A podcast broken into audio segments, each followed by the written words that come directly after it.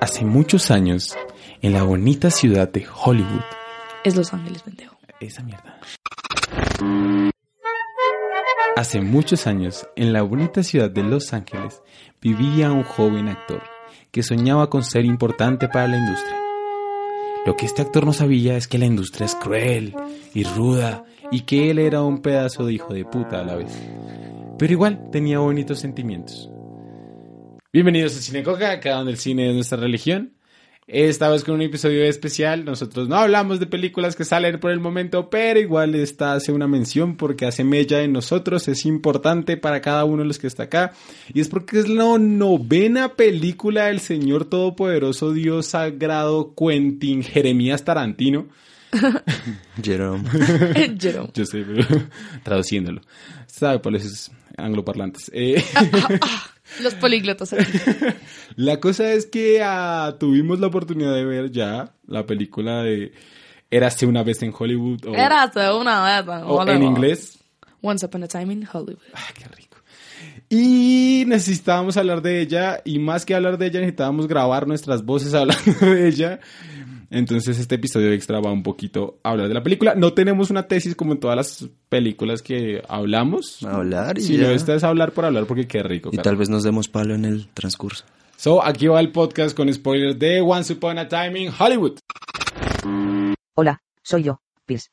Este episodio tendrá un montón de spoilers de la película recién estrenada, si no la han visto vayan a verla y vuelvan.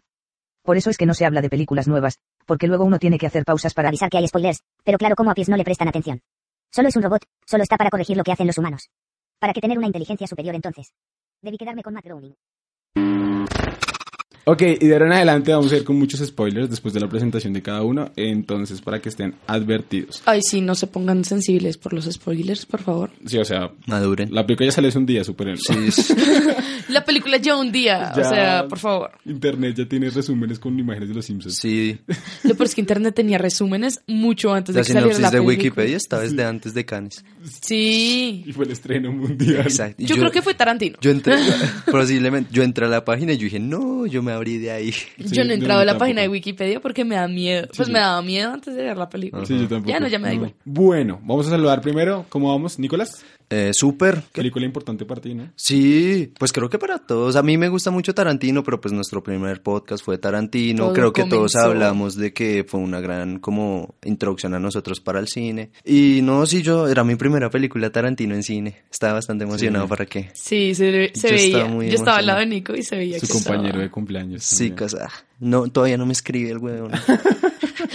Valento. Querida Laura Lebro, ¿cómo estás? Bien, muy emocionada. Me encantó Tarantino. Ayer, después de la película, salí demasiado feliz. Es, es una película que me hizo muy feliz. Sí. No solo porque me hacen mención con Taco Bell, pero... ya se totió de la risa en Taco Bell. Literal, creo que fui Sí, la única en el cine que se rió por Taco Bell y yo estaba toda... ¡ja! A mí me pareció muy chévere que por momentos como que diferentes personas se reían de diferentes cosas. En como- un momento Topo se rió, en un momento X. La risa típica Topo explotó y yo, ¿de qué se? Sí, Para los que no saben, Topo es un amigo que curiosamente no lo encontramos en el cine. Fue como, ¿y qué vienes a ver? Él me había preguntado qué era nuestra función y yo le había dicho. Pero ni siquiera tú sabías de qué hora era la función. ¿Cierto? Yo, yo- yo creo que le dije seis y media. Entonces creo que le pegó a la de las seis por inercia. Ok. Por Corso Logic.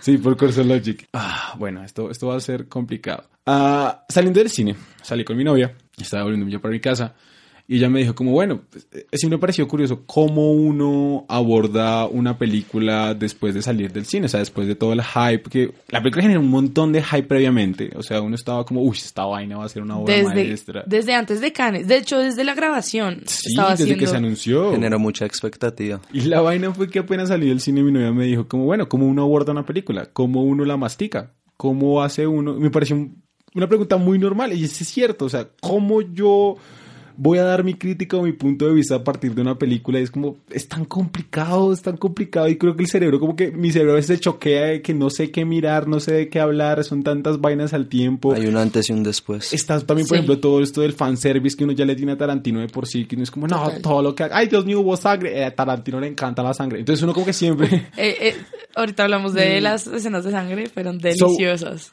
Es, es como, ok, ¿cómo abordamos esta película? ¿Cómo hablar más allá del simple fandom? Y quizás no somos unos críticos de cine, porque la vida de crítico es bastante simple. Damos poco y recibimos mucho. Esa creo que es.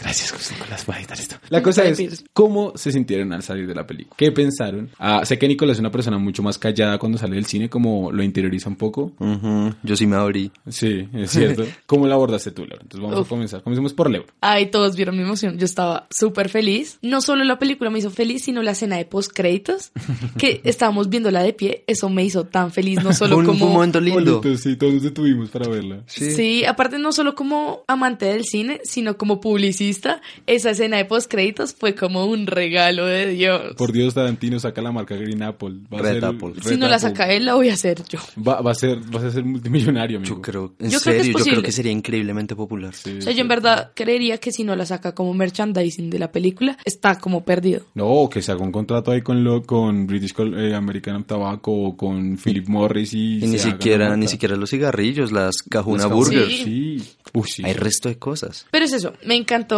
como todos los pequeños detalles de Tarantino. Es muy Tarantino, me encantó. Ok. O sea, todavía estoy procesándolo. Nicolás. Bueno, yo, yo, Ok, acaba de hacer acá una mención. Nicolás es de los. Creo que mi- mis primeras discusiones casi a puño que tuve con Nicolás fue una vez yo criticando a Tarantino, me acuerdo. ah, sí. Sí, que yo estaba diciéndole Tarantino tiene esto, esto y esto, pero le falta esto. Y me acuerdo que uh, hacía esa cara que Nicolás siempre hace como Es la de su GIF. La de su GIF.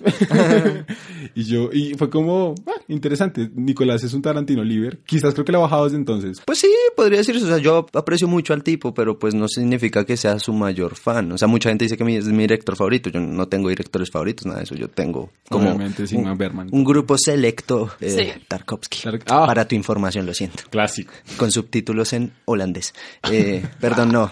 Entonces, en islandés. entonces la cosa, Tarantino, yo tengo un lazo muy, muy bacano con Tarantino, con su cine, porque me formó en esta faceta que yo sí, yo sí lo digo con mucho orgullo. A mí me fascina el yo soy cinéfilo, apasionado por esto, entonces me encanta. Y yo estaba súper ansioso. Yo había generado una expectativa bastante grande. Hace el semestre pasado yo estaba en clase aquí y llegué temprano, siempre llegaba temprano y llegó el profesor y apenas dijo, oiga, ya salió el tráiler de Tarantino, ¿ya lo vio? Y yo me emocioné el resto. Me, fui a verlo y lo vi, yo que me, me gustó demasiado. Empezaba con Bruce Lee, con, con Brad Pitt, metían, yo era mirándolo fijamente, o sea, yo dije, ahí está Y Manson. eso que usted no es una persona de trailers. Exacto, yo al año veo uno o dos trailers. Em, las excepciones, digamos, el de Mad Max, ese sí tenía que verlo. El de It parte 2 también, o sea, yo tengo muy selectos eh, los trailers y entonces de una tenía que ver este. Y lo vi, yo dije, del putas, o sea, yo veía, la, estaban Bruce Lee, las chicas, estaba Manson y yo El dije... baile de tipo setenteros, tipo Uf, Poweresco exacto. de Sharon Tate. Y a mí me gusta mucho como intentar meterme en la mente del director, intentar sacar esa historia, por decirlo de alguna forma. Y entonces yo entonces empezaba como, ¿qué puede pasar en esta película? Yo sabía que era un actor con su doble, como viajando por ahí, por la industria. Pero yo decía, ¿cómo, me, cómo entra Manson? ¿Cómo entra Tate? Entonces quería, inte- yo sí soy sincero, saqué muchas teorías de lo que iba a pasar. Entonces... Teorías conspirativas con Nicolás. Ustedes esos videos que ustedes ven en internet y por De ejemplo, Dross. de cosas así que es como qué va a pasar en la cuarta fase de Avengers esas las arma Nicolás en su cabeza pero no los hace Pero no videos los comento, sí. Pero es porque... Pues con algunos, o sea, les Sí. puedo decir las teorías, pero... pero digamos él no las graba como videos pero Nicolás es la persona que se pone a pensar qué va a ser la película Yo sí, porque es la cosa, a lo largo de los años uno ve que el tráiler, obvio, está construido de una forma que genera esta, esta emoción, esta Expectativa. esta expectativa tan chévere. Pero luego uno ve la película y uno dice, mierda, es relativamente simple, genial, pero simple. Y entonces a mí uno siempre se arma estos, estas historias súper elaboradas, como milimétricamente hechas. Y al final del día no son tan así, son más simples, pero muy buenas. También Eso me es- pasó un poquito con esto. También está la cosa, por ejemplo, de que el tráiler últimamente se utiliza como estrategia de contrahistoria. Es decir, A uno lo guía la dirección Sí. equivocada. Ujú. Y eso, Sí. exacto, eso me pasó, con esto. A mí también. Yo pensaba que Rick Dalton iba a ser el estrella de Hollywood as fuck, que yo soy la verga y nadie Sí, me porque si toca. lo plantan en el tráiler. Yo tenía, yo digo la cosa, yo pensaba que Rick era un, un actor tal vez no tan famoso, pero con contacto. Cliff, su doble, se muestra en los trailers que entra en contacto con la chica. Yo dije, probablemente se hacen amigos de Manson, todo eso. Manson, según la historia dice, él quería ser músico, él entró en contacto Sí. con productores y esas cosas. Yo El quería... productor que cuando él va a buscar a, creo que a Alex, no recuerdo, a la casa de Sharon Tate con Roman Polanski Ajá. eh, Sí. era el que vivía ahí, era un productor que había grabado unos de unos CDs, unas, unas canciones de él y nunca se las dio y tuvo una pelea y por eso fue que lo mandó a votar. Exacto. Entonces, ¿sabes cuánto? Yo decía, probablemente el personaje de DiCaprio va a terminar encontrándose el de Manson, tal vez porque ambos tienen, buscan como esa Yo una llegué fama a o algo así. pensar que Leonardo DiCaprio se iba a enamorar de... de, Charles pues, Manson. de- no, tampoco. ¿De una de las chicas? De, no, de Sharon. Yo Sharon también y en una Yo dije, eso va a ser como... pensé. Porque como sabemos lo que hablábamos ayer, pues era una relación abierta con Polanski. Entonces yo dije, no, pues ¿Cómo este no? man... Eso no sirve. No decir. sabemos, no todos los casos, no se dejen llevar, prueben todo, sean libres muchachos Los cigarrillos con ácidos. Y la amo. Sigue. Eh, no, entonces yo pues, llegué a pensar que iba a ser como ahí un, como un cuento de Sharon Tate con, con Rick. Y uno lo pensaría porque uno ya sabe que pues, Leonardo DiCaprio es papacito. Entonces, esta de las películas es papacito, Uf. de que todas se enamoran de él. De él y- Y pues Margot Robbie. ¡Ah! ¡Ah! Quiero decirles que Corso y yo veíamos, estábamos viendo la película y apenas salía Margot Robbie hacíamos los mismos movimientos. Era como, wow. Era como, uff. Esa mujer es muy linda. Es demasiado linda. Digamos, yo también tuve, cuando salí de la película, tuve muchas cosas que pensar. Y es que en mis clases de teorías del cine y toda la vaina, el profesor nos decía una cosa que a mí siempre me caló y que me parece que es muy buena de saber y muy buena de verla. Y es, es la primera vez que veo una película, no se ponga a mirar planimetría, no se ponga a analizarla, no se ponga de crítico, no se ponga de snob y pretencioso porque se la va a cagar. Pero es Corso. No me Y No, y lo peor es que sí me cuesta. Es decir, obviamente uno... yo- uno, uno se ha formado Sí, de esa forma. y uno sabe que el lenguaje... Inconscientemente. Y en Tarantino yo sé que este man no me va a meter un plano así porque así. Que todo tiene un fucking significado para él. O todo construye algo dentro de la historia. Entonces, claro, para mí era muy difícil solo gozarme la película. De por sí está el hecho que estaba súper tensionado porque llegué tarde y fue mi culpa y toda la vaina y me perdí el inicio y Laura Lebro se perdió una parte del inicio por mi culpa. Una parte. Después te llevo, lo siento. No te vale. Entonces, claro, tenía muchas vainas como encima y ya cuando llegué como que ya encontré la calma. Fue como, ok, bueno, ¿cómo va a ver la película? Y Sí, como- tú llegaste súper tensionado, yo me di cuenta, yo estaba... Sí, yo también Yo estaba lo vi. muy enojada, la verdad. Voy a ser full honesta, estaba muy enojada. Pero dije, no, pues ya, ya qué. O sea, igual, ya se perdió la película. No, mentira. El comienzo de la película, pero igual, pues que la disfrute. Yo estaba toda, men, disfrútala. Sí, estaba estaba súper nervioso y toda la vaina. Entonces ya como que cuando logré encontrar la calma, dije, como, bueno, voy a abordar la película como debe ser. Voy a verla y verla y ya. Y después te relajaste y te divertiste Y demasiado. no, y cuando comencé a porque la película es muy chistosa. Y dije como, ok, qué película. Pero entonces ahí está Tarantino, que es que uno, Tarantino es Velázquez. ¿Qué? Velázquez, El el, pintor. pintor. Ah, ok. El de las meninas. Yo toda que vi la- Porque Velázquez, yo soy guapa, no mentiras, no. Velázquez lo que lo engrandeció en gran parte fue la pintura de las meninas en las cuales él pone al autor dentro de la obra. Sí. El pintor era alguien que no tenía un rostro. De hecho, encontrar el rostro de Da Vinci hoy en día, pues claro, tenemos unas dislucidaciones que son a partir de que él mismo se pintaba el autorretrato. Sí. Lo sabes tú mismo de Van Gogh, pero cuando el pintor no hace autorretrato, no se conoce. La vaina es que Velázquez se mostró en su obra y Tarantino tiene esa cosa. Tarantino casi que firma con un esfero rojo el, el filme y dice como, this is me, bitches. Entonces, Bitches. está muy claro que Tarantino se siente siempre en todo lo que él hace y uno lo nota demasiado. Entonces, más allá del simple hecho, por ejemplo, de poner el plano de contrapicado desde el baúl, mm, uno sabe que está ahí por diferentes cosas, como por ejemplo un diálogo largo, la forma que un personaje se está presentando. Y entonces hay cosas dentro de la película que en todo lo que yo he aprendido de narrativa audiovisual, en todo lo que yo he aprendido de lenguaje fílmico, son disruptivas. Entonces, por ejemplo, hay una cosa que son los ejes temáticos. El eje temático es que si una persona se ve a la derecha de la pantalla, se mantiene a la derecha de la pantalla siempre, a menos que se mueva la cámara o se mueva la persona. Este mal le valió verga. Eso, entonces, el, Como la mitad de las cosas que... le- que, que- Que a Tarantino es Tarantino. sí. Tarantino es así. Y el man rompía muchas de las normas que a uno le enseñan de cine, que me parecen muy raras. Por ejemplo, también hay unos cortes locos, ¿no? Que estaba el acto, estaba la misma toma y cortaban a otro pedazo. como Súper abruptos. Abruptos. A mí, a mí me, me sorprendió y también me sacó un poquito del, no sé, el feeling. La primera voz en off. Cuando están en el bar, usted no había llegado. Cuando están en el bar y, Ah, sí, el y el man están tomando los tragos y, el- y le llega al Pachino y le dice, ah, el gran Rick Dalton y todo eso. Sí. Y le, le presenta a Cliff Sí, y le dice, él me está llevando porque mi carro está mal o algo así, dice.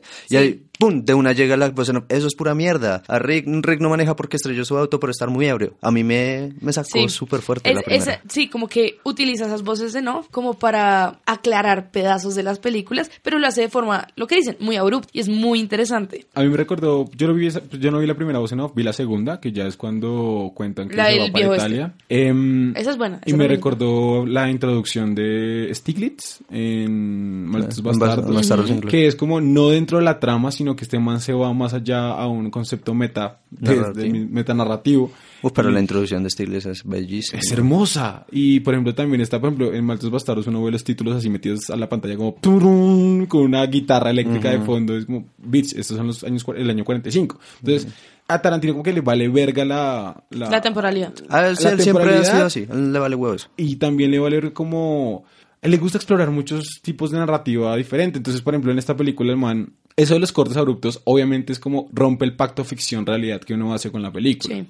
pero está bien en la medida que bien. Tarantino lo hace y la voz en off a uno le hay una película muy buena que es em, Orquídea, Orquídea- El ladrón de orquídeas. orquídeas, que es escrita por, Mike- eh, por Charlie Kaufman Sí. y entonces ahí a uno le dan una clase de cómo hacer un guion. Y le dicen, nunca metas un Deus Ex Machina, nunca metas una voz en off. Y no hagas tal... Le dice como qué no hacer y qué hacer dentro de un Literal, guion. él Yo- dice que toda película puede ser un- una rotunda mierda, pero lo que la salva es el tercer acto. Exacto. Yo tengo un conflicto con las reglas en el cine. Y la película tiene esa vaina. La ladrón de orquídeas es una burla. Literal, la niños. película es súper normal, el man, el hermano y todo eso, y la tercera parte se convierte en persecución, muerte, y eh, Charlie Kaufman es un duro, güey, es un duro en eso. Yo tengo conflictos con las reglas en el cine. Eh, ok, y ahí es donde, donde yo voy. Tarantino, digamos, la voz en off, si bien está muy mal vista en el cine en general, una de mis películas favoritas, digamos, en cuestiones de romance, es 500 días con ella. No, yo amo la voz en hablado. off, es Y increíble. es una voz en off que funciona. Entonces la pelea no es en meter voz en off o no, sino cómo se mete y qué también sirve.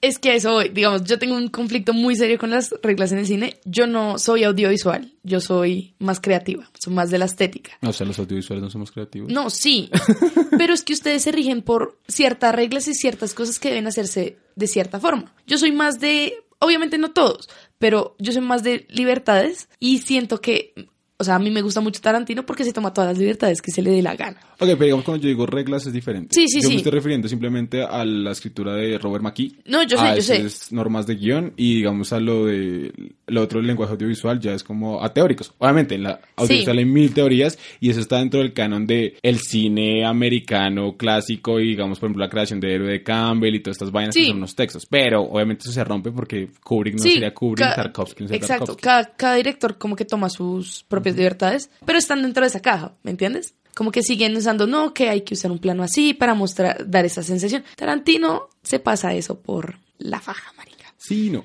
En cierta medida, porque él utiliza, obviamente tiene en cuenta como que existen ciertas medidas de cómo hacer una película, pero él, yo siento que Tarantino se basa principalmente en la estética y en cómo, lo que decías ahorita, como cada detalle significa algo y tiene una importancia y una relevancia para la historia. Digamos, el cigarrillo con ácido es uno de los elementos que le da mucha importancia. ¿Por qué? Porque conecta muchas, muchas líneas argumentales. Y eso es una norma, eso se llama MacGuffin. No sé, no sé. Eso es una norma. No, lo, lo que pasa es que Pero no. sí, o sea, como que no las, no las delimita tanto como otros directores lo hacen. Ah, digamos como que quiero aclarar una vaina ahí y es el lenguaje audiovisual es precisamente eso, es lenguaje, es decir, estamos hablando, ¿cierto? ¿Tú me Sí. entiendes? Porque Sí, hay un obvio. conjunto de normas y un conjunto de cosas que está claro entre nosotros de que esta palabra tiene este significado específicamente. La palabra palabra tú sabes qué es, no Sí. tiene una imagen mental en tu cabeza, pero tú sabes qué es.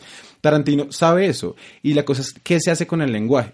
Las normas son las normas se tienen que utilizar porque, obviamente, tú no puedes hacer una película que sea una pantalla en negro y un man hablando. Eso Sí, no es obvio. Tarantino no es que sea como Tarkovsky o No, es obvio, no es el- no es el más experimental del mundo, no, nada que ver. el man acá, no, no, no, no, Pero dentro de los grandes, entre comillas, de Hollywood, sí es como uno de los más experimentales. De los, de los comerciales, eh, Sí, de los es comerciales. quizás el de eh, el mayor de autor, que eso se Sí. llama, el cine de autor. Sí. Um, que ya ahorita hay una corriente grande de nuevos, nuevos directores que están saliendo muy chéveres, que Villeneuve, está eh, Sí. Lantimos, está eh, Jim Jarmusch, que ya se está pasando un poquito más al lado comercial. Sí, es cierto, ahora ya hay una corriente más grande de cine de autor dentro del comercial. Tarantino es el mayor exponente, siempre lo hemos dicho, y Tarantino es un, un dios. es- lo bueno es ver las libertades que se toman dentro de la película y cómo eso puede servir, cómo eso puede no servir. Lo de la- Ahora sí vamos a hablar de esta Yo sí te entendí. Así lo callo. Desenfundamos. Volvamos al tema. De un... Bueno, vamos a hacer una vaina muy pelle que eso de ponerle puntajes a esas películas para pelles. Eso es para, eso es para Rotten Tomatoes. Los paradas son como para nerds estúpidos por ahí. Los amo. Los amamos. No, en serio. Qué pena. Es por bromear. Eh, no nos destruyan. Uf, Em, fue un buen comentario. Tengo que ponerlo, güey. Eh, ¿Cómo les parece de 1 a 10 la película de Once Upon a Time in Hollywood? Y explíquenme el porqué. Uf, es un debate. Ya que hablamos de todo lo que, digamos, significa Tarantino. Toda su mierda en este gran debate. Igual si quieren saber más de Tarantino pueden ver nuestro primer podcast. O puedes escuchar. Sí, sí. Algo así es que un No podcast jamás va a dar, sí, o sea, es un buen intento, un primer, esto va a ser un- como una especie de redención, quizás hagamos otros, quién sabe, pero El caso. sí, o sea, Eh, Tarantino Redemption. Lau.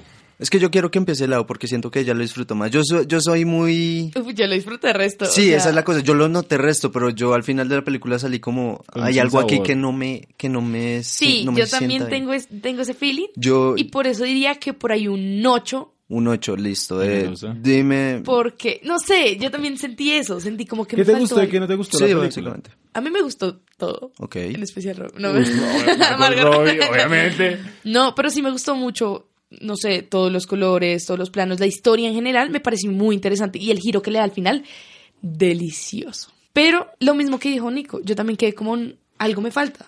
Eh, ¿Qué? dime si eso. No sé. Elabóralo. Es que yo siento que tengo que ver más veces la película para de encontrar ese... La pirámide Pero- de la discusión. Obviamente mucha gente lo que piensa es como Tarantino sangre. Sí hizo falta sangre, pero no hizo falta Tarantino.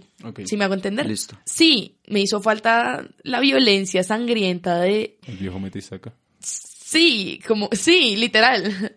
Ah, bueno, Ok, Nicolás, lo veo, Pero- lo pero- veo pensativo. Sí, está está súper... Es que ahorita yo hablaba con Corso de esto, o sea, ¿cómo les de- o sea, yo ya tenía una imagen lo que había dicho. Yo decía como tenía expectativas, mi primera película Tarantino en cine, conseguimos boleta. Eh, El primer día, bitches. Sí, casi. Pero mm, me gustó en general la historia. O sea, no sabrías ponerlo. O sea, un poco como lo que hice Lau, tendría que verla varias veces, pero podría definir que me gustó. Los personajes me parecieron increíbles. El personaje de DiCaprio y el de. El desarrollo de personajes es muy interesante. DiCaprio me pareció un personaje increíble. Me Sí. pareció muy buen personaje, un actor que está. Es que la vida del tiene, actor. Que tiene miedo de su carrera. El man tartamudea, un gran detalle ahí. Y cuando actúa es genial. Lo que le dicen Cuando, cuando... actúa actuando. Exacto. Cuando, sí, aparte que remeta, cuando está en la escena, cuando él está grabando la escena de que tiene a la niña en las piernas y la lanza, que la niña después le dice, es la, es la mejor actuación que he visto en mi vida. Parce, uno dice, wow. A mí, a mí me pareció. Yo- o sea, es que es eso, es Leonardo DiCaprio siendo de un actor en crisis, sabiendo que Leonardo DiCaprio tuvo una crisis actoral, sí, actoral hace unos años. Ok. Y él, y él, pues, era por lo del Oscar, marica.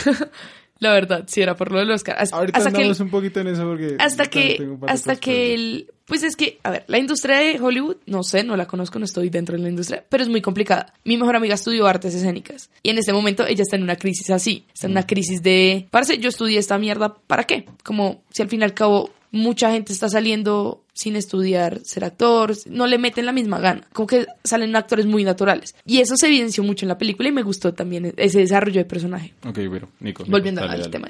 Ah, sí, siempre nos vamos. Eh, los personajes me gustaron resto. La película, en términos narrativos, yo le mencionaba a Corso, a mí como que me desafió porque yo no identificaba cuando termina el primer acto, el segundo acto, el tercer acto, a mí me confundían bastante. Yo le dije a Corso como, parce, a mí la primera, la primera hora y media, para mí fue una introducción. Los personajes, su trabajo, su vida diaria, y, y nos llega como un momento como tal vez en que los arcos se unen quizás para, para ir introduciendo el final. A mí me gustó el final, pero no sabría ponerlo, era, tal vez no fue como El estallido Tarantino. eh, no, eh, sinceramente a mí Tarantino, él pues conoció por la sangre y todo eso, pero a mí me gusta es... Yo le decía a Corso que las películas de Tarantino son películas de, de charla, son personajes hablando, a mí me encantan. Sí, es verdad. A mí la violencia es un plus lindo. El man le pone, le Eh, pone ese eso. plus es que es eso, es como, obviamente rompe muchos estereotipos que tiene Tarantino, porque, obvio, no es el baño de sangre constante,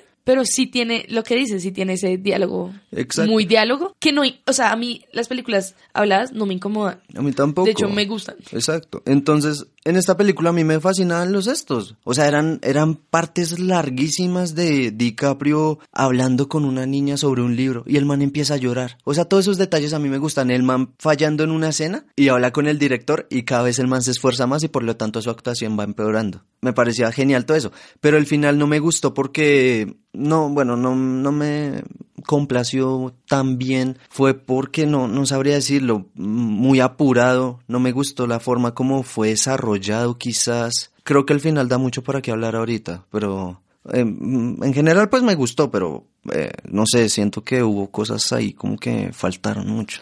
Bueno, yo al final de la película entendí un par de cosas que me gustaron. Cuando aparece el título, dije como, ah, ok. Lo que les dice el Sí, tú comienzo, dijiste la como, precisa- ah.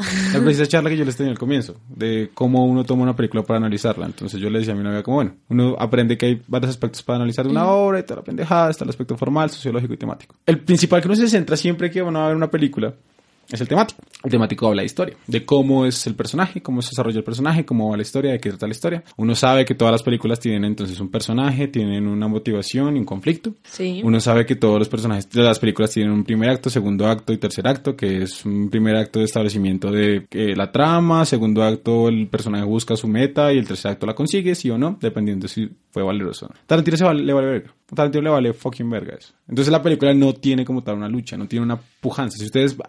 La película se vendió como la masacre de Charles Manson, como el caso del asesinato de la, de la esposa de Roman Polanski. Sí, de hecho, to- yo creo que todos esperamos ver como esa matanza. En general, esa historia tiene muchas dudas, ¿no? Sí, y la cosa es que cuando yo vi el final de la película, la película dice, érase una vez en Hollywood. ¿De qué trata la película? Les pregunto, ustedes, ¿de qué trata la película? De situaciones rutinarias en la vida. Yo de siento que actores. sí, como la vida en Hollywood.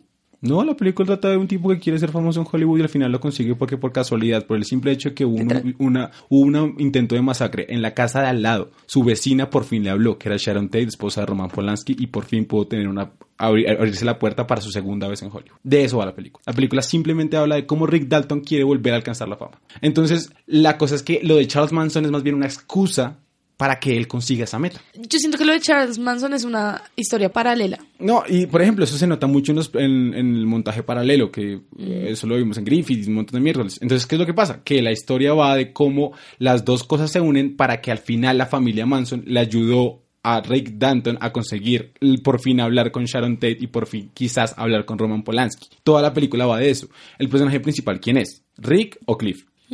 Son ambos, porque ambos están mezclados. Si a uno le va bien en la vida, al otro también le va bien. Y eso se nota en la escena en que decimos como Rick dice, ya no tengo más plata, tengo que despedir a Cliff. Hay una separación, hay una ruptura. Pero sin Cliff, Rick no podía haber llegado a hablar con Sharon Tate, porque sin Cliff, Rick hubiera muerto en la matanza. Entonces, ¿qué es lo que pasa? Toda la película nos va a mostrar esa visión de que los dos personajes son protagonistas, vamos a ver sus dos historias, vamos a ver cómo todo converge en el mismo universo y por casualidad Cliff termina dentro del mundo de Charles Manson. Y por casualidad también, y ahí sí estoy un poco de acuerdo con Nicolás, sale muy de la nada, estos manes deciden matar precisamente a Rick Danton. Entonces, lo, lo- lo que va a la película realmente es simplemente a la historia de un tipo que quiere alcanzar la fama, lo busca, lo busca, lo busca, al final no lo consigue y por suerte, por causalidad del destino, termina lográndolo hacer. Esa es la trama de Once Upon a Time Hollywood y por eso se llama Once Upon a Time in Hollywood. No es nada referente a la familia Manson. La familia Manson es un ente alterno que viene a ayudar al personaje principal. Y el resto de la película es establecernos a Rick Danton y establecernos su predicamento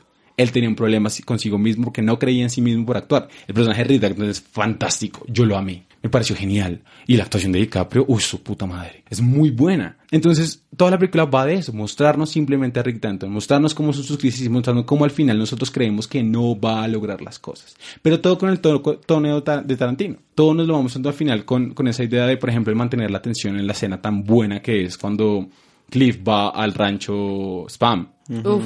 Eh, ver la tensión. La de, tensión dentro de la casa cuando entra a buscar a George. Más que la tensión de cuando... De, oh, Esa- uy, esa- esa escena es fantástica, buena. uy, es fantástica. Pero también, por ejemplo, la tensión de cuando vemos que Rick está echando a, la familia Manson de su propiedad. Y, uno- Esa y escena el es man fuerte. está cogiendo, la vieja está cogiendo el arma. Y uno es como, fuck, van a matar a Rick Danton. ¿Por qué? Porque Rick Danton es nuestro personaje principal. Entonces, ¿qué es lo que pasa? Cliff dijo, yo no quiero fumarme este cigarro en ácido. ¿Cuándo qué? Cuando esté eh, en- caminando por un bosque yendo a casa, algo así decía. Sí. Sino que quiero hacerlo en la comodidad, estando tranquilo. Es, y claro, uno dice como, este man se drogó, la familia Manson está cerca, lo van a matar, porque no se preocupa por sus personajes principales. Sharon Tate es más Yo no bien- lo pensé. Yo, Yo no, yo no tampoco pensé, pensé eso. eso. Yo sí, lo siento. Me- No, me- me- yo me- dije, de hecho, Yo supuse un escenario en el que llegaba la familia y los tenían de rehenes y curiosamente veían el cigarro y se lo decían fumar y siendo Tarantino se drogan los manes y ellos aprovechan para hacer una escena tarantinesca. Yo lo pensé así, me creo que yo me no, dio mucho no, miedo tampoco por lo pensé Cliff. así. Me dio mucho miedo por Clip porque dije como este man drogado contra Yo dije, estos manes. yo dije, no, ahora van a matar a todo el mundo y este man drogado va a llegar y va a pensar que está todo, que esto- están todos muertos porque está drogado y después, ¿no? Y ya. Y- Entonces, yo entonces- algo muy simple. El personaje de Sharon Tate viene siendo como una historia paralela de, ah, miren, la película habla de actores. Y eso es lo que le decía yo a Nicolás ahorita. Acá nos presentan cómo son los diferentes actores. Entonces, por ejemplo, está la visión del actor de la serie que estaba grabando, de la vaina que estaba grabando Rick Dalton.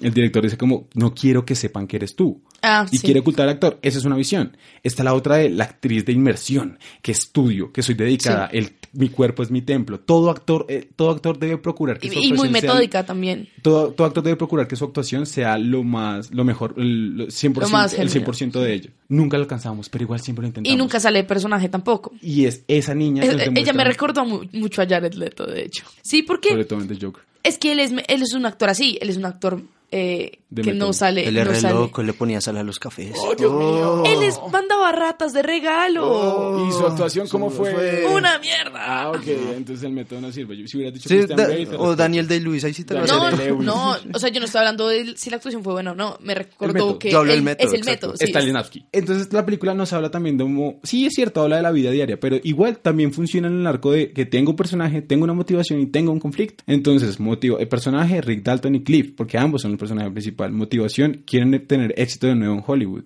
Conflicto, tiene una crisis Rick. Y ese es el conflicto de Cliff, que Rick tiene una crisis y que ya lo están Pero es que analizando en un personaje. Cliff también tiene un- su crisis. No, no es tan evidente como la de Rick, pero sí tiene su crisis. Cliff, sí, claro. Porque Cliff, o sea, Cliff está siendo el todero de Rick. Sí, sí. Porque nadie lo quiere contratar como un, como un doble. ¿Por qué? Porque le dio en la jeta a Bruce Lee. Porque fue fantástica esa Esa escena. es muy buena. Muy buena. muy Pero sí, y porque mató a su esposa. Pero eso no es tan relevante. Esa cosa me pareció súper... eso fue re rebuscado. Eso La verdad, fue- eso no- Ah, esa era otra de las cosas que le iba a decir. ¿Cómo? Ese fue como, recuerden, soy Tarantino y soy misógino. Sí, pero me Es- a mí eso pareció muy fue como, bueno, sí. X. Sí, fue re X. Fue re, y que me importa, sí, o sea, con que le daran la jeta a Bruce Lee ya. Sí, ya, Ya hubiera sido eso. como- A mí me parece que la película tiene muchos gags. ¿Cómo es la estructura de Family Guy? Uf, Family no Guy tiene una diferencia con los Simpson abismal. En Sí, Family sí, Guy sí. dicen como, ah, ¿te acuerdas la vez que Brian intentó romperme las piernas? Y pff, cortan a la escena. Sí. Sí. Y nos muestran. Tiene eso. muchos flashbacks. eso Eh, es verdad. flashback, flash forward, un montón de vainas o escenarios Sí. imaginados. Esta película tiene la mi- misma ma- vaina. Entonces no es que nos digan como y vayamos al flashback, sino que nos lo meten de una como ¡pum! Sí, eso, eso pasa mucho cuando estaba arreglando Cliff la antena. Que pasa Que de una, de una a, la, a la, a la escena de... Sí, o de- DiCaprio recordando que es, no sé si fue un escenario imaginado. imaginado. O me gusta, es que también me gustaba pensar que él estuvo en la película de verdad y que lo sacaron, no sé, pero cuando ¿De él qué? imagina que, cuando le dicen que el actor le dice, tú estuviste entre los cuatro finalistas para ser actor de esta película. Y él se va imaginando los, los Sí, escenarios sí, de la sí, sí. película. Esa escena, son muy chéveres, son los, los es escenarios posibles, los recuerdos, muy bacán. Y tiene esa estructura de gag tipo Family Guy. A mí me gustó, pues no, no es que no aporte, no es que no aporte a la historia. No, a mí me tampoco es que gustó, pero el de Cliff me pareció re X. pero no muestran que la mata. No, pero pues yo, a mí me vale güey, yo prefiero que quedarme con la escena de cómo la mató, porque Hay la un mató. flashback en un flashback. Porque está el flashback, del flashback, original, que es el de Rick en, eh, eh, para- hablando con Randy. No, sí. Rick De hablando con... Russell, papacito, de- viejito. con Randy de que por favor contrata a Cliff como un actor que y ahí es cuando Randy le dice como no es que Él mató a su él mató a esposa". su esposa y ¡pum! toma tu otro flashback y ahí muestran la historia de, Cliff y después vuelven al flashback original es que es un meta Tal vez flashback, sirvió en la escena gustó. de Bruce Lee, porque Bruce Lee ah, le dijeron, la, antes de darse a, a golpes, le dicen, ¿vas a pelear con él? Y él dice, sí, ¿por qué? Él mató a su esposa y el man, ¿qué? Él mató a su esposa. Y, Bruce Lee, pues, tal vez Sí. sirven en ese tipo de gustó situaciones. Esa, esa escenita cortica Esa la muestra de matar a la esposa no me sirvió por el gag porque es un chiste y es como no nos está diciendo que mató a la esposa ¿Quién, sino fue la que espo- es- ¿Quién hizo de la esposa? no me acuerdo pero sirve como de Es que yo... Sirve como de- No, Ah. sí, es como un apoyo comédico, diría y también yo. es como para reforzar la idea de no se sabe. La gente da por hecho que él mató a la esposa pero no sabemos porque no nos muestran el final. Entonces ah, a mí me parece que funciona. Y ya esa es mi visión de cómo es la película. Más allá de eso pues obviamente está todo el lenguaje tarantinesco que es muy chévere. Hay unas cosas muy interesantes por ejemplo de cómo retomar y darle ese amor al western también todo esto meta de que Tarantino en una parte se burla del espagueti western y como ya lo hablamos Uf, en el primer episodio. una vez como mil, la dice como tres veces y yo me reía cada vez. Y, Era como... y ya hablamos del episodio pasado de Tarantino, de que pues, Tarantino ama el spaghetti western, en gran Sí. parte es todo lo que es él. Entonces habla, por ejemplo, de Sergi, Sergio... Leone. No, habla de Sergio... ¿Cómo es que se llama? El segundo mejor director de cine western. Sergio Cor... Corbucci. Corbucci. Y hace un montón de burlas de que el mismo personaje odia esto. Hay una mezcla entre lo hippie, el viejo versus el nuevo. Em, y es interesante, pero sí es cierto, el concepto de violencia, digamos, al final queda relegado, lo cual me encanta, porque sí es cierto que Tarantino no es solo violencia, pero Tarantino tiene un creciendo en violencia siempre a los finales. Uf, pero Es esa escena de violencia... Oigan, no, o sea... Pero la- más Me emocioné Más demasiado. allá de si la escena está, está buena o no, o sea, si es interesante, está la pregunta de, ¿fue funcional? O sea, ¿fue funcional cómo se dio esa escena de violencia? Que es lo que dice Nicolás. ¿Es válido que estos manes en el momento previo de entrar Es a, lo que- a la casa decidieran cambiar completamente su plan? Es lo que yo le decía a Ese Corso. plot twist sí fue... Eh, En Tarantino se ve mucho que previo a una escena tarantinesca, en, poniéndolo en, en ese sentido, es decir, mucha acción, mucha sangre, lo que sea, siempre se da como un preámbulo que yo le decía a Corso que recurre muchas veces como argumentos no malos, sino tal vez un poquito rebuscados. Sí. Digamos, eh, le ponía el ejemplo de La escena del bar de... la, la escena del bar en, en, en los en Bastardos sin Gloria. O sea, lo del 3 y que la, la forma como uno lo diga es lo que nos jodió. Exacto. Yo decía como breve, eso funciona, pero digamos en, no sé, en, en Django, el of Wiedersehen, que todo está bien, obvio no podía terminar así la película. Se necesita ver un- una conclusión. Pero que la única conclusión sea el of Wiedersehen y que antes de eso, de- que, y que justo después de eso ocurra toda la matanza. Sí. Digamos en, en la de, en la de Once Upon a Time, Llega la familia y van a matar a, a, Sharon Tate y a sus amigos. Se encuentran a Rick, eh, Rick los putea. Los, Los putea. putea porque el carro... Bueno, sí, hace- está haciendo ruido, Rick está ebrio, quiere seguir con su fiesta y, Y todas- sus margaritas. Sí, exacto. Entonces, ¿qué va? Él va al carro y empieza a joder los restos. Los manes están como, listo, no lo vamos a matar a él porque estamos Tex en un estaba plan. que lloraba, marica. Tex está redrogado, weón. También. Entonces se va, retroceden. ¿Y qué pasa? Empiezan a hablar y dicen, ese, el que nos acaba de putear no era Rick Dalton, el de la famosa serie eh, Bounty, Law?" Bounty Law. Y entonces eh, todos dicen como sí, oye, oh, me acaba de putear. Y luego ahí Tarantino empieza a darle como estas cosas y ellos dicen, ¿saben que he estado pensando en esto en mis viajes eh, psicodélicos últimamente? que es muy... La televisión nos está enseñando a matar.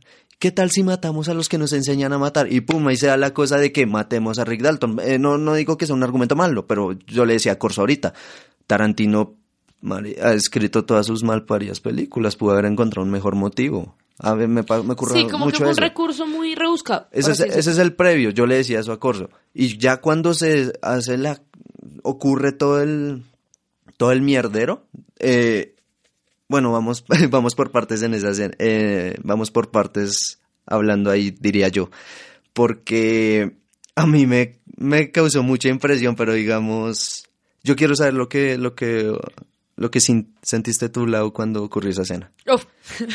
Déjenme decirles. Dale una. Yo soy una persona muy violenta. No, me- no soy violenta. Me gusta la violencia. Ahí canción era una de mis canciones favoritas. Baja la MP5, Laura. Laura, no. Bueno, y entonces, em, a mí me gustan mucho las escenas de violencia, la verdad. A mí el, voy a ponerlo así, voy a derivar, pues como desviarme un poquito, pero a mí el terror no me gusta. A mí el, o sea, el terror psicológico, yo soy una gallina. Pero cuando es terror gore, que es como litros de sangre, litros de sangre, soy feliz. Slasher. Sí, uff, parce, a mí me encantan las escenas violentas. Me encanta la violencia. Yo soy una persona violenta. Eh, mentalmente, ¿no? Y eh, cuando todo comenzó, cuando llega, o sea, primero comienza, abren la puerta de totazo, ¿sí? Yo ahí dije, ya se formó el verguero aquí, qué divertido. Yo me emocioné y tuve un hype súper amplio. O sea, yo estuve sentada como analizando la película y viéndola muy tranquila toda la película. Hasta esa puta escena. Esa puta escena me hizo saltar de mi silla porque estaba muy feliz. O sea, cuando le dio con la lata de comida de perro en la cara a la vieja, yo dije, ya, aquí se fue toda la verga. Yo estaba ahí, se rió muy fuerte. ¡Uh, Sí, yo la marica! tenía también al lado. ¡Uh, fue muy bueno, me encanta, es que la pienso y, y me emociono, o sea, me emociona demasiado. Ok, ok. Eh, obvio, si te pones a ver como la necesidad de la escena de violencia, no. Solo fue un, un, un plus divertido. Porque todos esperan eso de Tarantino. Pero ese si plus sangriento. Obvio, no era necesario. Tarantino pudo buscar muchos recursos más para eso. Pero fue lo mejor de la puta película. Si a ti te preguntara... eh, repite ese comentario. Pues no fue lo mejor, pero Repítelo. me No, sentí repítelo. que fue una de las mejores Repítelo. partes. No vamos como película. ¿Qué dijiste? Fue lo mejor Antes de eso. de la puta película. Antes de eso. ¿Qué? ¿Todos esperan eso de Tarantino? Ok. Por ahí. Ahora, si te preguntáramos cuál es el género de la película, ¿tú qué me dices? Uf. No diría que es acción. No es acción. Para nada es acción. Es una comedia negra. Mm, no sé. mm, Todo no Tarantino sé. es comedia negra. Tal cual. Pero, Yo siento que es ¿qué un. tan negra? ¿Y qué tan comedia? Exacto. Yo siento ahí. O sea, aquí yo me atrevo a, entrar. Mm. Sí, o sea, que los chistes son negros, sí, eso sí. Pero referente definitivo. enteramente a la última, a la última escena. Ah, no, eso es. Uf.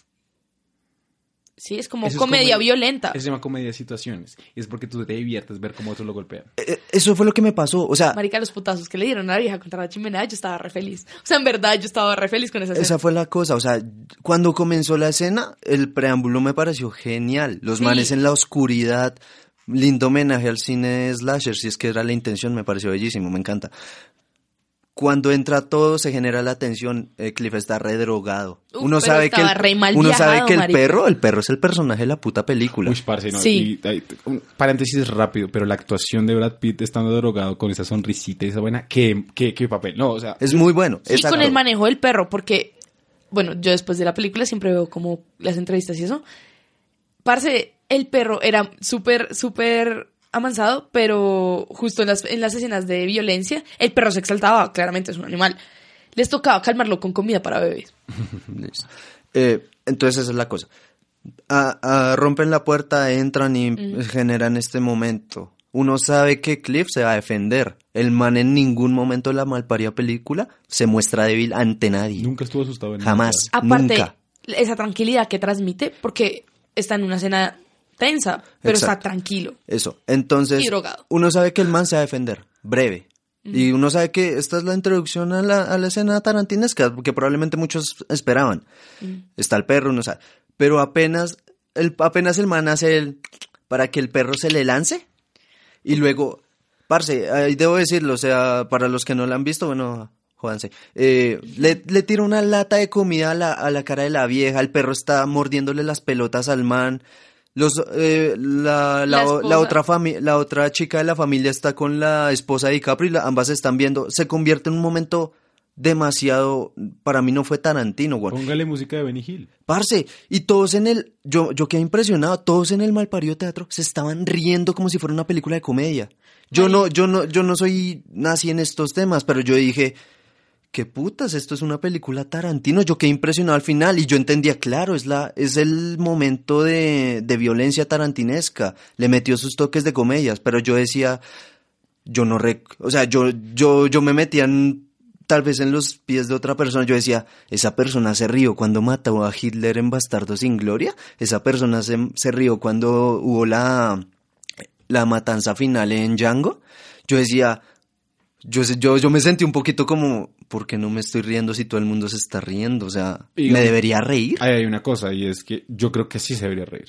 ¿Sabe por qué? Porque el tono que manejó Tarantino fue para reírse. No sé, yo creo que eso es interpretación libre. Mm, Yo también diría ahí la cosa. No, yo diría que no. ¿Saben por qué? No, porque es que el, el público reacciona de una manera de cómo está narrada la cosa.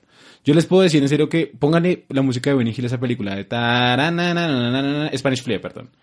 O alguna vaina así.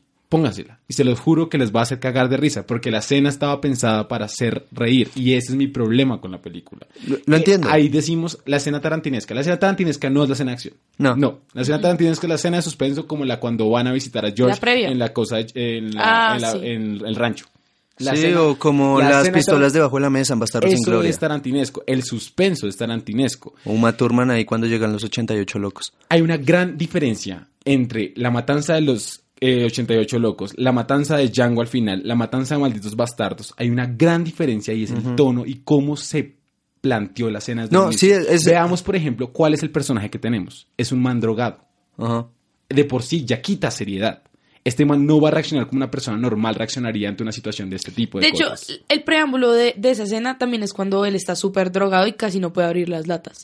Sí, exacto. Siempre Eso también le quita seriedad, light verdad. ahí. Y la escena estuvo pensada de una forma light, fue comédica. Hay un punto que yo no dice como, Pero- que ya bájale, güey. Por No. ejemplo, el Ay. hecho de lanzallamas.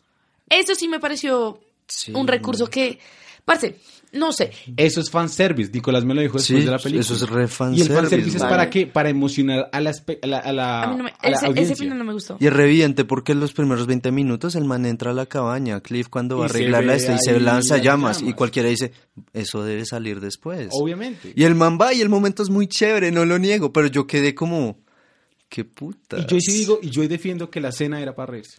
No, sí, era, era enteramente para Y reírse, el solo problema que... no es de la audiencia. El problema es que la película fue una película comédica. La película fue enteramente comédica, más llevada allá, más allá del drama. El drama que nos presentaba DiCaprio era para reírse de DiCaprio. Cuando yo era, por ejemplo, si hubiéramos contrastado la actuación de DiCaprio con la de un actor más serio, pongámosle, no sé, un Clint digamos. No estoy diciendo que lo hiciera pero que el contraste y el personaje que es un maestro para él dentro de la película es una niña de 8 años es porque todo fue dado para la comedia. Es una película que tiene tintes de comedia, que tiene tintes de drama y tintes de thriller, pero en su mayoría se va hacia la comedia. Y es ahí donde yo digo, ¿esto es Tarantino? Yo ahí me pregunto a mí mismo. Yo sí soy sincero ya. Yo creo que se sale un poco. Es la cosa, Tarantino no... Tarantino es todo y Tarantino nada. es un adolescente, güey, todavía no sabe lo que quiere. O Sí, sabe, no. sabe lo que quiere, pero probablemente lo muestra, quiere experimentar de todas Y las formas cada posibles. vez que se le da la gana, Y eso porque Tarantino pasó. no es solo uno. Pero eso, eso es interesante porque si tú ves la galería de, de películas de Tarantino, esta película diversifica las demás películas de Tarantino. Él está cambiando de estilo, parce, desde, o sea, porque desde el comienzo, Pulp Fiction, Jackie Brown, Reservoir Dogs, estaba definido. Sí. Le dio la acción una gonorrea, Kill Bill. Experimentó una mierda, Death Proof. Y Death Proof yo no la considero película de Tarantino, lo digo. Eh, después que llegó Bastardo sin Gloria, muy buena película, mi, Mi favorito. O sea, narrativamente me parece muy bien, las cosas encajan. Eh, Django, muy también bacana, un poquito más dirigida a la acción, pero los personajes me gustan resto. Eh, yo creo que fue desde los ocho. Los ocho más odiosos a mí me parece que fue el, el cambio. Porque Sí, cambia un poco porque le da un Los tono ocho- más comédico, es verdad. los ocho de Tarantino fue como... Él dijo, creo yo, fue como me voy a dedicar más a un... Voy a meterle a ocho personas que se conozcan. El man tal vez diga esto, voy- quiero ver la audiencia así, en serio quiere mi cine, les voy a poner algo que no soy tan yo. Les voy a poner diálogos tres horas. Lo mismo que pasa en Once Upon a Time. Hay dos escenas de acción, por así decirlo, que son la... Cliff entrando al rancho, ni siquiera es una escena de acción, es una escena que sale de lo Yo siento que hay habitual. tres. Bueno, ya vamos a eso. Eh, y la final, cuando se arma el mierdero, ¿y cuál sería la otra? Yo siento que es progresivo. Primero comienza con la de Bruce Lee. Que Ah, es, bueno. mm, es, es un poco de acción por la batalla, por el combate. Pero la de Bruce Lee creo no Pero genera no es- tensión ni nada, es más no como es usada tanto. como una... Sí. Un, una está ahí. Después va la del rancho y después sí la final. Entonces- y por eso te digo que es progresivo. Y entonces ahí va, o sea, Tarantino experimenta, Y totalmente. Digamos, yo puedo poner en comparación de dos escenas. La escena de cuando vemos el primer putazo que vemos que le da. El primer vez que vemos sangre fuerte es cuando le da al hippie este que le chuzó el carro a Cliff. Ajá. Y ahí ustedes Sí. se rieron. Yo no me Yo reí. sí. Yo no me reí, weón. Yo sí me reí. La tensión estaba completa. Yo sí me reí, amigos. Es que ahí la tensión. Ahí yo sí me Es, pongo a mirar. es muy raro. Yo sí me pongo a mirar. Ahí sí estaba una tensión para no reírse. Sí. Cliff acaba de golpear a un man y fueron a llamar a Tex. Me siento Y fue como- mal. No, no, no es la cosa. Yo también me siento mal. No sé si reír o no. No sé qué hago en esta vida. Y, y ahí Pero es que como, hay- va- van a llamar a Tex y estas viejas están ahí pendientes como, "Jue puta.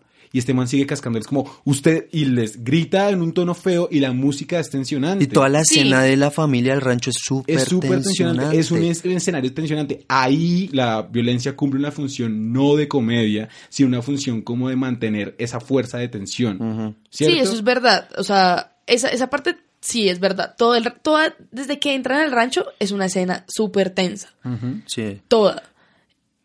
Pero yo sí me reí, yo sí me reí cuando él le dio el putazo. ¿Por qué? Creo que es más hacia mí. Por- a mí me da risa esas escenas. Cuando preguntaste, ¿esas personas se rieron cuando mataron a Hitler y eso? Yo me reí en todas. Es la cosa, es ¿Tú te como... reíste en la escena del bar de Tarantino en Maltes Bastardos? La Eso- es la- o sea, Sí, tres. por la tensión. Pero es que yo me río en los momentos tensionantes. ¿Por qué? Porque para mí la risa es un método de mantener la incomodidad. Ok.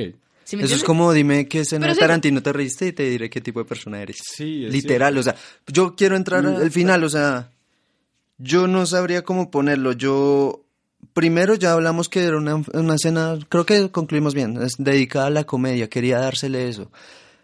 Pero no, tal vez no era lo esperado, no Yo sabría siento decirlo. ahí que también es un fanservice. Sí. Porque duramos toda la película sin violencia. Yo creo que Tarantino quería eso, al igual que yo, al igual que en Bastardos, dijo a la mierda, yo quiero matar a Hitler. Y me vale huevo si a la gente no le gusta porque es así. Pero yo en el caso de, ya también concluimos que no era una película de la matanza de los Manson, que era un actor, me parece súper, mm, de hecho me aclaró mucho. Porque yo en serio tenía una duda muy grave ahí. ¿De qué? De, no sé, la película, yo ne- confuso, ne- es necesitaba verla las veces. Yo Ah, decía, ok, sí, necesito, sí, sí. necesito entender. Porque las, si el personaje me lo muestran, ese personaje ne- necesita hacer algo. Y ya, Corso me lo acaba de explicar, lo definió re bien. Yo la tengo clarísima ya. Pero entonces la cosa es como, yo, yo ayer discutí esto con, con la novia de Corso. Entonces ella me decía, ¿qué te pareció, Nico? Y yo le dije, esa, ese final no, no sabría cómo ponerlo. O sea, yo entiendo que es Tarantino, él le da la vuelta a la historia, mató a Hitler con una metralleta, vale huevo. Y con un incendio. Y con- sí, o sea, hizo de todo. Pero yo decía, tal vez uno puede homenajear ese tipo de evento tan dramático como fue la matanza de los Manson de una forma más respetuosa, aun siendo Tarantino. Pudo haber hecho algo que de alguna forma no... O sea, lo que tú dices es como que no le hubiera dado ese giro. Eh, yo El giro sí, pero no así. Eh, tal vez. O sea, es la cosa. Yo dije, la, la matanza de los, Manson, de los Manson fue brutal. Y yo dije, uno, ¿cómo puede mostrar eso en cine? Uno no puede, tal vez. Uno, tal menos si es una comedia. Eso fue lo que me pasa. Yo decía, aún para ser Tarantino, yo creo que él pudo haber encontrado otra forma para, para hablar de ese suceso, para que al mismo tiempo hubiera sido entretenido, pero que nos hubiera dado a entender que fue algo fuerte que pasó.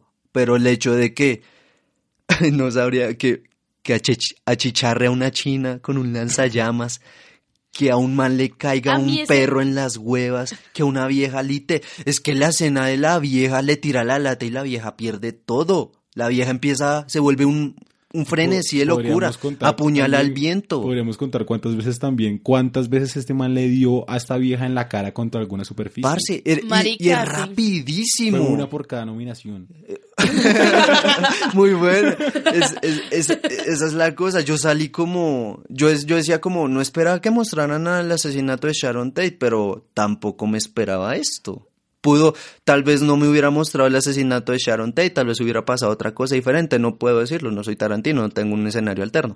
Pero. A mí me no gustaría sé. saber qué piensa Roman Polanski. A mí también, yo pensé mucho en Roman Polanski en la película. Polanski en este punto de la historia es un tema. micrófono, micrófono. El, el Polanski en este punto de la historia es un personaje que ya tiene su, su historia previa. Lo de, yo diría que lo de la familia Manson es mm, otra más de la incontable lista de polémicas que está Yo en la creo que- sociedad Polanski. weón. Pues quién sabe. Pues, Sería eh, interesante. fue- fue- o sea, viéndolo como en historia, yo pues por ahí investigué un poquito de Polanski cuando estaba viendo, cuando vi Carnage y un montón de vainas. Y el man obviamente afectó muchísimo. O sea, Sí, obvio. Lo volvió mierda. El man O sea, se el man tiempo. estaba... El man era un loquito. Y tal vez ahora No, la- es que eran los Y- locos 69. o Sí, sea, Y pero, pero no- después, de, después de que se, se mataron a, a Sharon y todo, el man se fue a la verga, parce. Y tal vez sea el asesinato de Sharon lo que causó que Polanski se volviera una figura tan polémica, porque lo, lo acusaron de muchas cosas. Sí, es verdad. misógino. misógino, creo que casos de acosador, violación, no sé, sí. y no voy a entrar en el tema, pero no no le estoy pidiendo a Tarantino que sea fiel al tema, pero no sé, no- sí, o sea, no soy quien para decir esto, pero pues Quizás ahí yo... esperaba algo diferente. Ahí yo, yo, yo también... Es raro, queda un sin sabor, ¿no? Es rarísimo. Pero Sí. lo que pasa es que, por ejemplo, Tarantino se preguntó qué hubiera pasado si Sharon Tate se hubiera salvado, pero no se lo preguntó a la vez. Lo que dijo fue, voy a salvar a Sharon Tate. Y la salvó en la, en la historia. Exacto, Y el- porque- pero el artilugio para hacerlo fue pobre.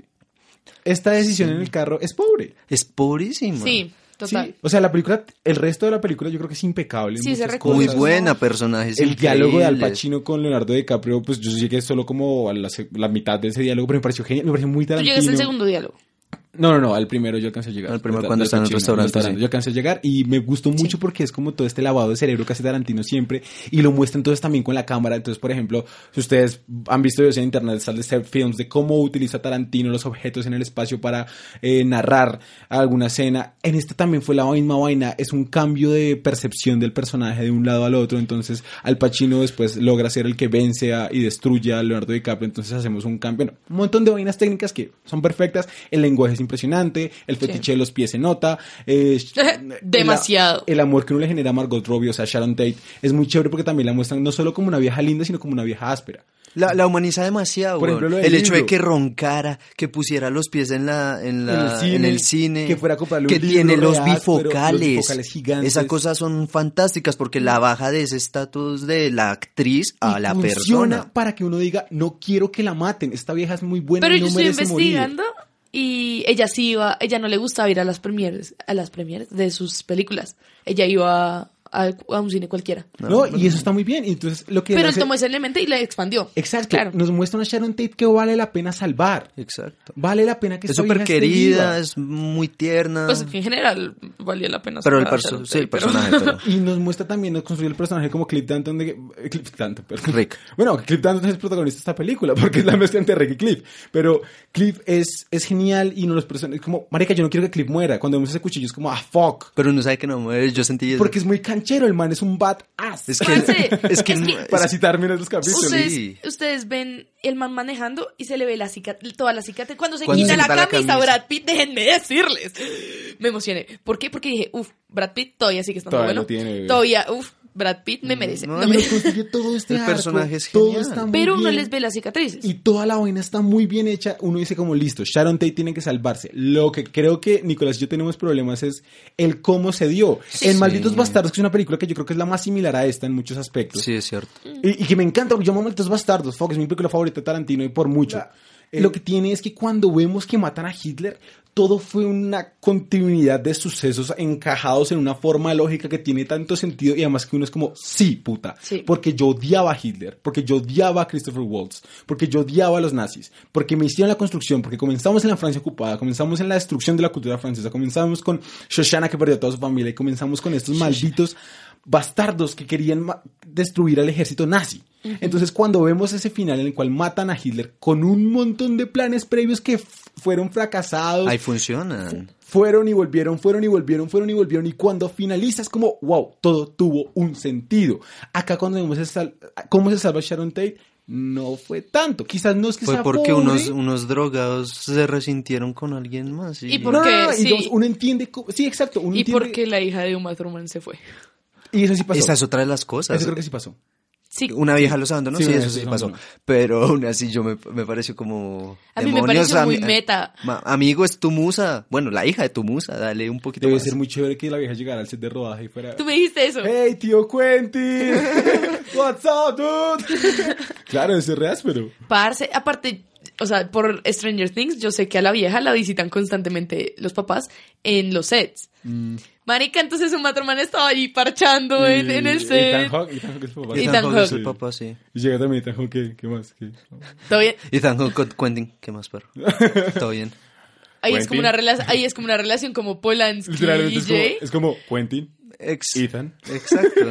Yo siento que la relación entre Quentin Tarantino, Sharon Tate y... ¿Qué? Quentin Tarantino, Uma Thurman y... Ethan Hawke. Ethan Hawke, Es como Roman Polanski, Jay No, y, ellos tienen y un contrato Tate. en el cual Ethan Hawke se queda con el resto del cuerpo de Uma, excepto los pies, y Quentin se queda los pies. Ah. Está firmado.